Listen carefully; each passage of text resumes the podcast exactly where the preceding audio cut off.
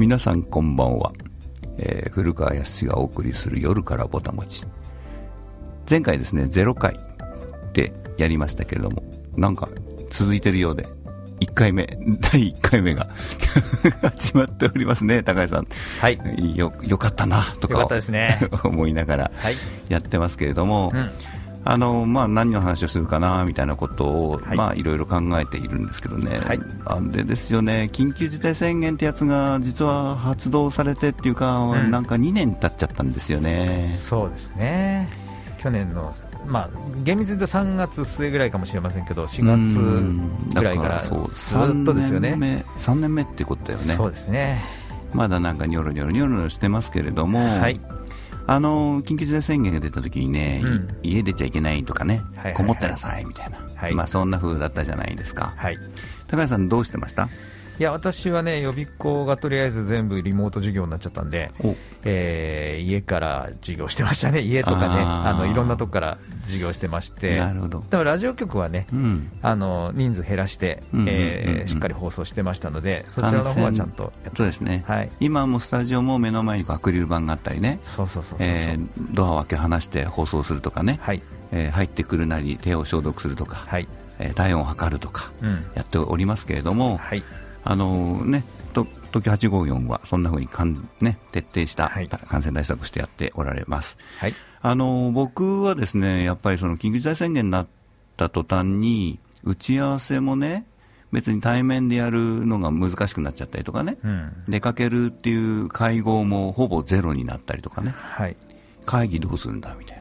で、あの、 Zoom ってのがあるよ、みたいなことで、はい。え、 Zoom って何何それ？みたいな、そういう初々しい頃だったんですけども、はい、まあ大体 Zoom とかそういうのオンラインに慣れてくると、うん。外出なくてもいいな、みたいなことね。うん、で、あの、まあ当時ですね、僕は目白に事務所を構えておりまして、はい、えー我が家からひばりが丘まで歩いてですね、うん、で電車に乗り、うん。まあ、池袋、うん。で池袋から歩いて、まあ、15分ぐらいのところだったんですよ、目白とはいえ、なるほどね、うん、だから電車に乗り継ぎなんか考えると、まあ、はい。片道なんとなく1時間ぐらいかなみたいなうんうんうん時間、で往復2時間でしょ、なるほど、で電車に乗ってる時間に本を読んだりね、はい。いろいろしていたわけなんですけども、まあ、本を読む時間がなくなっちゃうわけですよ、行かなくなると、はい、会話なくなるとね、うん、だから定期もやめて、回数券にしたりなんかして、うん、うん、うん必要な時だけ行けばいいんだから、回数券でいいなみたいなね。はい、生活したりやっぱその内側にこもるようになったりして、あの2時間あるとね、家で2時間あると、うん、なんかいろいろできちゃうなと思ったのね、うん、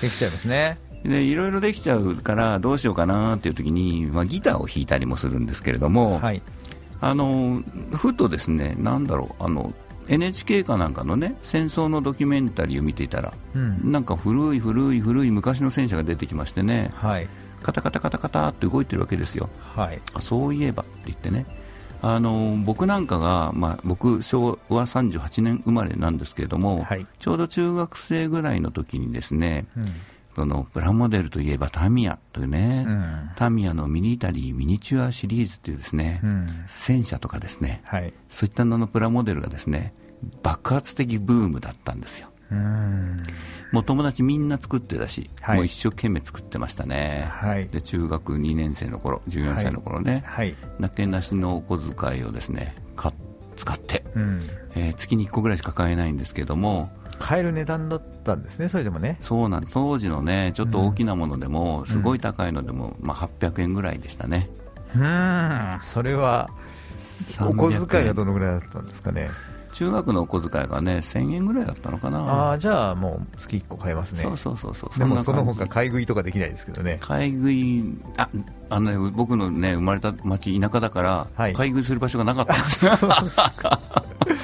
それはそれはね。それは幸いなことで、はいはいでまあ、1000円だったかな2000円だったかな。あの、まあ、そんな感じでプラモデル一生懸命作ってたのを思い出したというかな、でまあ、そのピッキットを買ってですね、うん。一生懸命こう作り始めたわけですよ。はい。でねやっぱりタミヤっていうところがすごく面白い会社だな、そのまあ、あの思ったのはぼ僕らがね中学で一生懸命作っていた戦車がね、うん。やっぱり僕なんか高校になると下火になるわけですよ。はいでそれとまあ同時に僕はもうプラモデルじゃなくて、うん。まあ、その音楽の方にね、はい。まあ入っていっちゃったりするんだけれども、はい。やっぱその下火になってもうタミヤはおしまいかぐらいな感じに、うん。なんかこう聞こえなくなってきた時があってね、うんうんでその時にですねタミヤはですねあのジャンプとですね、うん。うんえージャンプだよな。漫画少年漫画。コロコロコミックかな、はい。あーそんな子供の漫画とタッグを組むというかな、うん。メディアミックスでうん。ミニ四駆っていうのを出すんだよね。はいはいはいありましたね。もう子供たちミニ四駆大ブームが起こるわけですよ、うんうんだから面白いのねタミヤって。そういうふうに、まあ、一度だから戦車で大ブームを作ってね。うんはい。もう世界のトップメーカーだったわけなんだけど、はいはい。やっぱりこうブームが去った時に次を出してくるっていうね。はい。そのなんかしぶとさじゃないけれどもなんかしたたかさというかな、まあ、そういうのがすごいなと思って、まあ、ミニ四駆あミニ四駆でタミヤあの盛り上がってるよみたいな感じでね。でミニ四駆はまだ今でもまた今またね人気出てるんですよ。その時にミニ四駆にはまった世代がお父さんなんです、今。そうですね。はいだからはいはい。はいね、子供と一緒にミニ四駆やってるみたいよ今。うんうんでまたミニ四駆がまたブームになってたりしてね、うんちょっと見ましたテレビでそれ。うんで実はそのタミヤがその戦車がね、はい。あのブームが去っていった時に世の中何が起こったかっていうと、ガンプラガンダムのプラモデルがねはい。一世を風靡するんですよ。なるほど。発売日に並んで猛ダッシュで行っていかないと買えないみたいなね、うんうんうん。売り切れ続出みたいな。はい。手に入らないみたいなね、うんうんうん。まあ、そんな感じのガンプラ大ブームがやってくるわけね。はいでもちろん僕はガンプラはその時は作ってなかったんだけど、うん。あガンプラがブームだなーってあれもプラモデルなんだなーとか思いながら見ててね。あの古川さんは、うん。ガンダムは見てたんですか？ファーストガンダムね実は僕見てないんですよ。うん。リアルタイムで、ちょっとだからガンダムってもうちょい下の世代じゃないですか、えっとね、うん。実はね僕らが高校の時なんですよ。そうですよ、ね、ファーストガンダムってはいはいはい。だから僕の同級生たちはうんものすごい一生懸命見てたうですか。人たちが。たくさんいますよ。なんかね私はなんかね、もっと下の世代が見るものっていうイメージだったんですよガンダムって、うんうんでもそうなんですね、うん。高校生でも逆にマニアの人はいっぱいいたんですね、だから中学生だったと思うんですけどあの変な話僕が中学生の時はですね、うん。あ小学生か。僕が小学生の時は宇宙戦艦ヤマトヤマトですね。私も ヤマトはハマりました。ヤマトハマってはい。見てましたよね、ヤマトはハマりましたよすごく、うん。その後のガンダム。でファーストガンダムはね実は最近全部見たんですよ。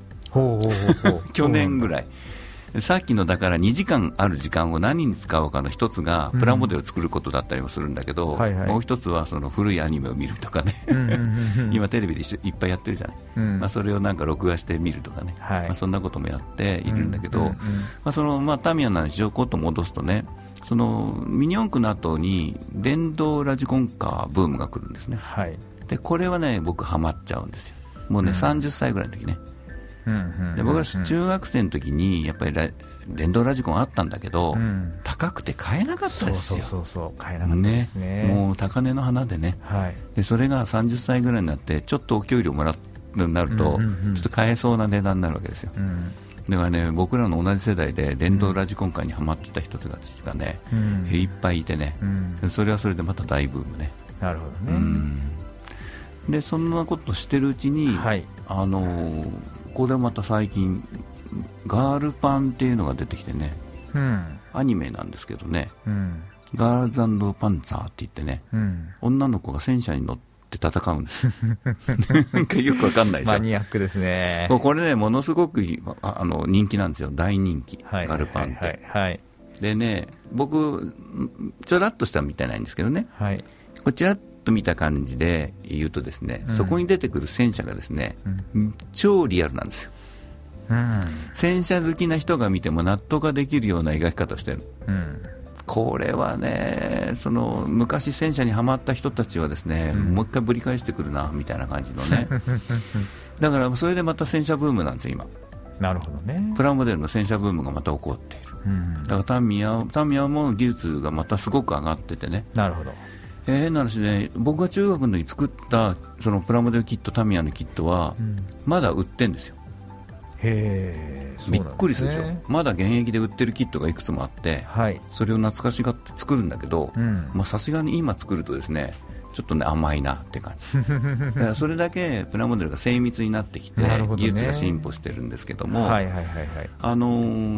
そういうふうな進歩の中でねうん中国のトランペッターっていうプラモデルメーカーがあって、トランペッター。はい、ほマークがトランペットなんですよ。う楽器のトランペット、あと香港のですねドラゴン、うん。うん。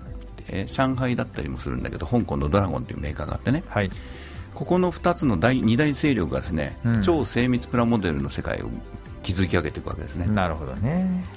えーっとね、まあ香港 AFV クラブっていうのがあるんだなあのそういうね新興プラモデルメーカーが、うん。そのやってくるわけですね。その、はいはいはいまあ、タミヤがラジコンカやってるぐらいの頃に。でその人たちがすごい最初はねひどいんですよ。タミヤの金型をコピーしたりして作ってたメーカーもあるぐらいなんだけど、うん。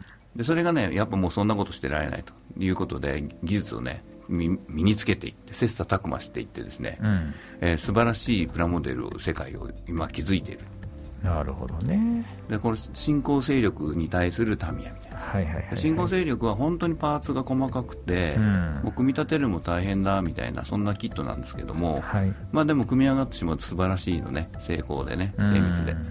でタミヤはそこの道には逆に行かなかったんですよ。うんやっぱり誰でも組み立てられるっていうことを第一に置いてるから、うん。あのその難しい世界、難しい、お前これ組み立てれるかよ、挑戦状みたいな、そういうキットはタミヤは作ってなくて、はい。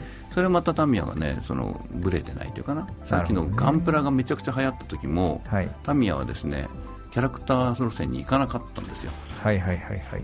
ブレてないっていうかな、うん。そのブレてなさが、まあ、僕なんかそのなんか例えばですね車の世界でいうとホンダが好きだみたいなのに近くて、ね、なんかブレてない感じね、あー。あー。なるほどね。だからあのタミヤのその歴史的なプラモデルキットの一つは、うん。ホンダ F1 なんですよ。なるほど。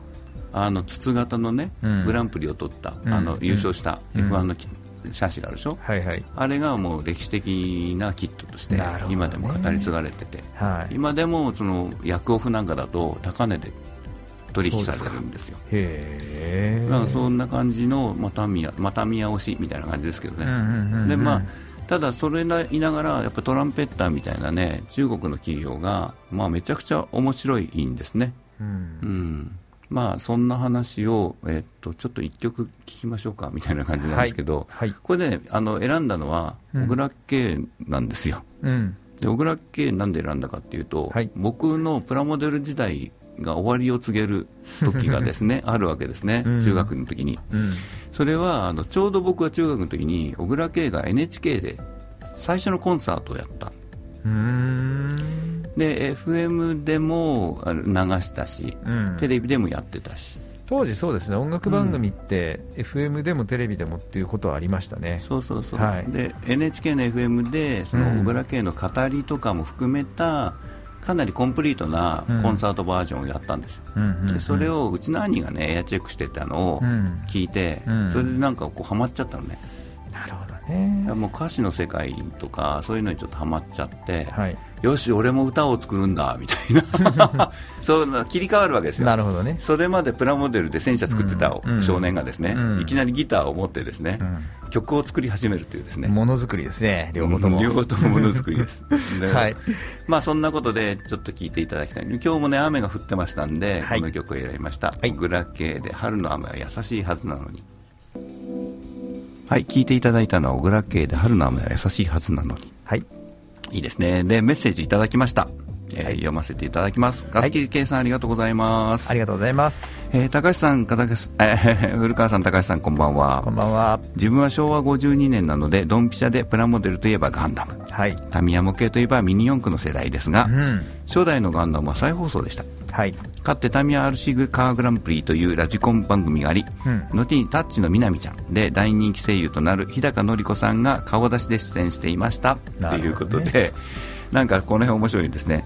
で立て続けにさみだれのようにガスキー計さんがもう一ついただいてまして、はいガルパンは女子校の選択授業で戦車道という科目があり、えー茶道や華道と並んで乙女の営みという、えーせたしなみねたしなみという設定ですということで、ん。なんかこのガスキー計算のし金新金あれね金銭に触れた 話題だったいのかしいやそうそれはなんかそういうねマニアックなところなんですよ。なるほど。マニアックですからね。なるほどなるほど。いやだからうんサブカル好きな人たちにはたまらないですねこれきっとね。はあのあれ何なんですか、あそうそう。そうだからその、ね、プラモデルの世界から歌の世界に入るみたいなね、いはいはい。であのちょうどねその頃ラジカセをみんな持つんですよ、はい。ラあのステレオラジカセっていうのをはい。高校ぐらいになると買ってもらうみたいなね、はい。で僕も負けずにステレオラジカセを買ってもらいまして、ね、でかかったんですよね当時のステレオラジカセはね。でかかった、はあのは今度そのすごいでかいでかかったです、うん。初期のラジカセはで、はい。ラジカセをもう一台実は持ってねあのギターをこう弾くじゃないですか。ギターを弾いはいて録音するでしょ、うんうんうんでその録音したやつをこっちでかけてはい。そこにオーバーダービングでうん。メロディーを弾くとかね、はい。こんなねアナログというかなんというかね、はい。すごいことを今考えるとやっていたなとはい。思うわけですけども、はい。で音楽の世界にどっぷりはまっていくわけですね、これでね。プラモデルさよならだったんですけどね、はいはい。でななぜかそのプラモデルに今戻ってきて、なるほど。戻ってきて、はい。でこの2時間の時間を使ってと思っていたら、うん。2時間で済まなくてですね、はいはい。まあ、まあなんかプラモデルばっか作ってるぞ、あいつはみたいなことになっていたりもするんですけども、あのフェイスブでもねック見ると時々ねそうそう。載せていらっしゃいますね。フェイスブックには抑え気味で載せております、実は。フェイスブック面白いのはね、そのプラモデルのあのグループがあるんですよ。はいそこにはちょこちょこ載せてたです。なるほどねそこにはつわものがいっぱいおりましてね。はいなんかすごいですよ、皆さん。で、大体同じぐらいの年だったりするんだよ。はいそうですなね まあそういうもんでしょうねねえなんかすごい面白いなと思って、フェイスブックも。はいまあ、まあ、そんなところでね、ちょこっとだけ真面目な話をするとね、はい。そのさっきトランペッターっていう、まあ、プラモデルメーカーがあるっていうことを言ったじゃないですか。はい。このトランペッターっていうメーカーはすごく面白いんですよ、うん。今でいうファブラボみたいなことをはい。実はやっている、うん。中国に行くと巨大なプラモデル工場プラントを持っているんですけれども、うん大体タミヤなんかでも自分ところの企画で自分ところの設計でプラモデルの設計ね、はい。金金型にしていくみたいなね、うんうんうん。パーツを分けたり、まあ、そういうのを自分ところのものしかやらないんですよ、うん。でそういった自分ところのノウハウは、まあ、極秘というかな、はい。あの門外不出みたいな感じのものなんだけれども、はい。トランペットはですね企画持ち込み OK なんですね、うんうんでこんなプラモデル作れませんか？みたいな。うんうん。もちろんだから設計も終えて、ね、金型から作りますよってももあるんですよ。はい。でも金型も作りますよってのもあって、はい。あるいはプラモデルの設計もしますよみたいなのもあって。うん。例えばアイディア一つでプラモデルメーカーになれるみたいな、うん。そういうなんていうかなものづくりのプラットフォームを作ってやってるんですよ。提供してるわけですね。ん。いいですよねそういうのはね。これってなんかすごく時代をなんか表してるなと思うのね、まあ今 3D プリンターとかあるから個人でもやろうと思えばできちゃうかもしれないですよね。木材の加工でも、はい。ショップボットっていう機械があってね。はい。これはね 3D データで入れると木材を刻んで加工してくれるんですよ。うんうんうんうん。だからデータさえあれば、うん。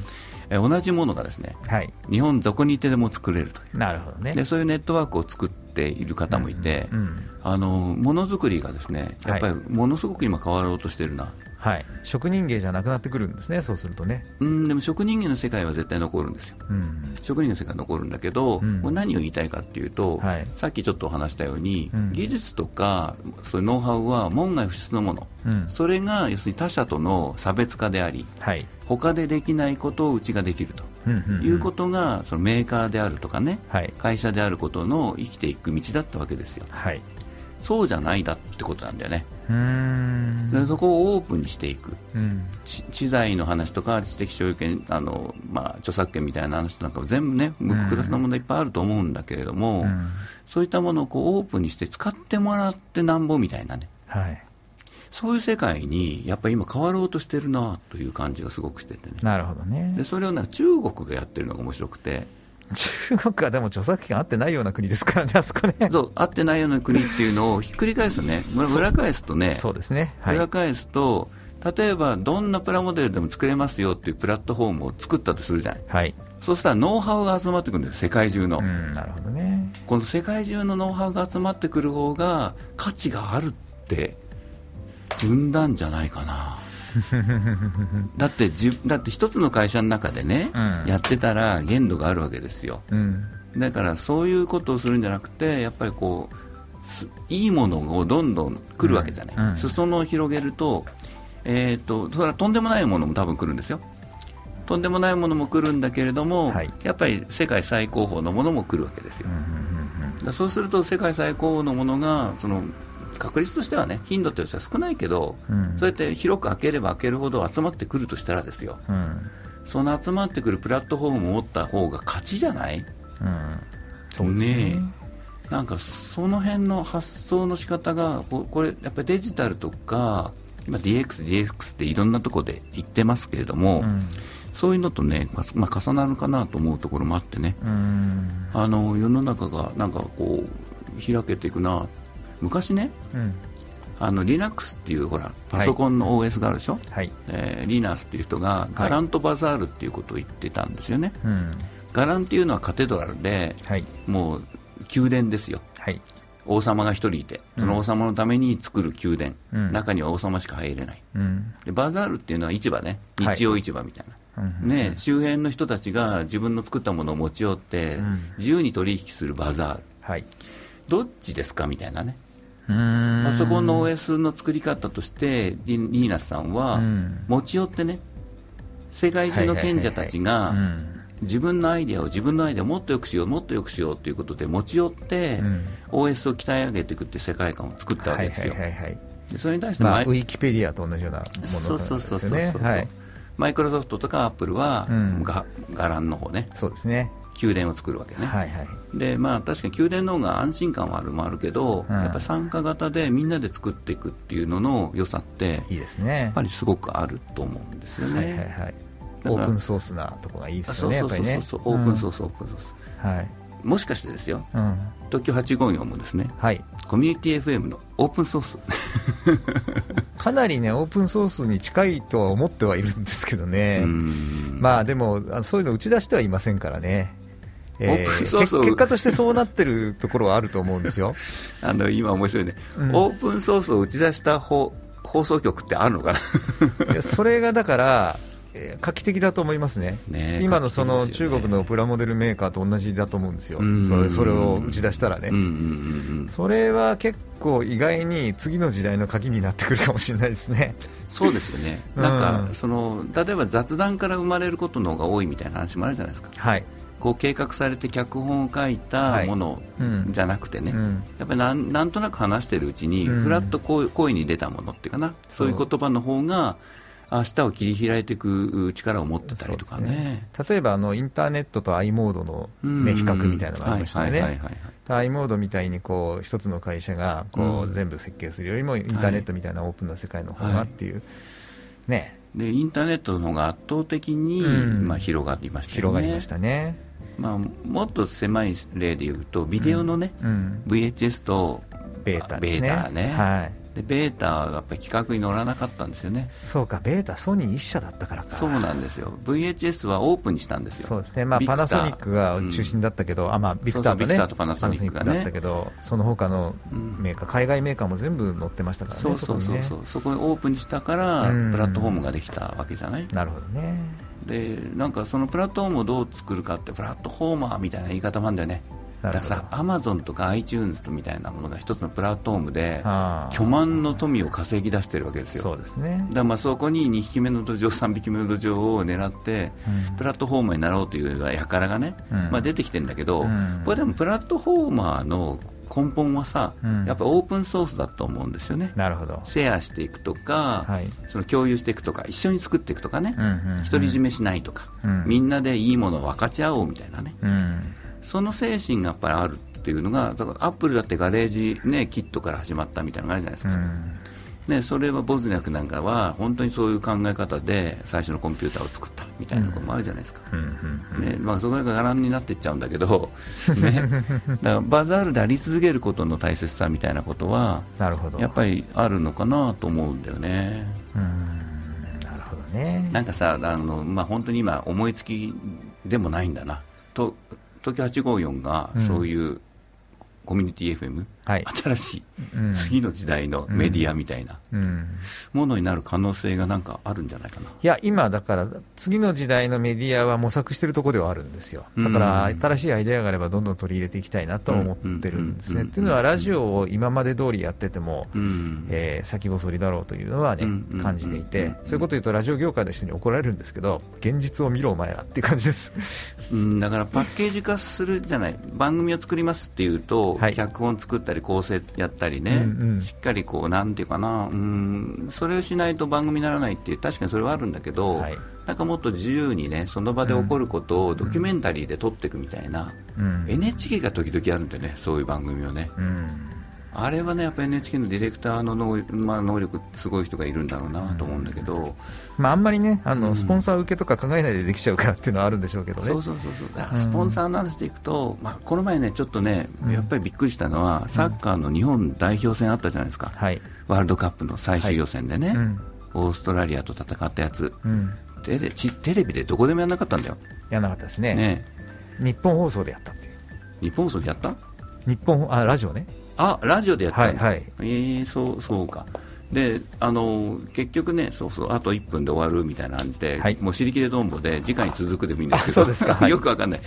まあそのその辺の話がまあ今日のね一つの面白い話は、はい、僕気づきですよ、はい、東京854は、オープンなコミュニティ FM、はい、次の次世代のメディアになろうとしているということで、そうですね、そうありたいですねどうしたらオープンになっていけるかっていうのをね、これから議論しなきゃいけない、ね、そうですね、それいいテーマですね、はい、そんなことをまた次回以降もですね、お話できたらなと思っています。そうなんですよね、はい、で次回あるんですかね？次回あります。あるんでしょうね。あのはい。来月は、やっぱり今日と同じように、第3月曜日の、はい、はい、23時30分から生放送でお送りいたします。はい、はい、ということで、今日、今晩もありがとうございました。ありがとうございました。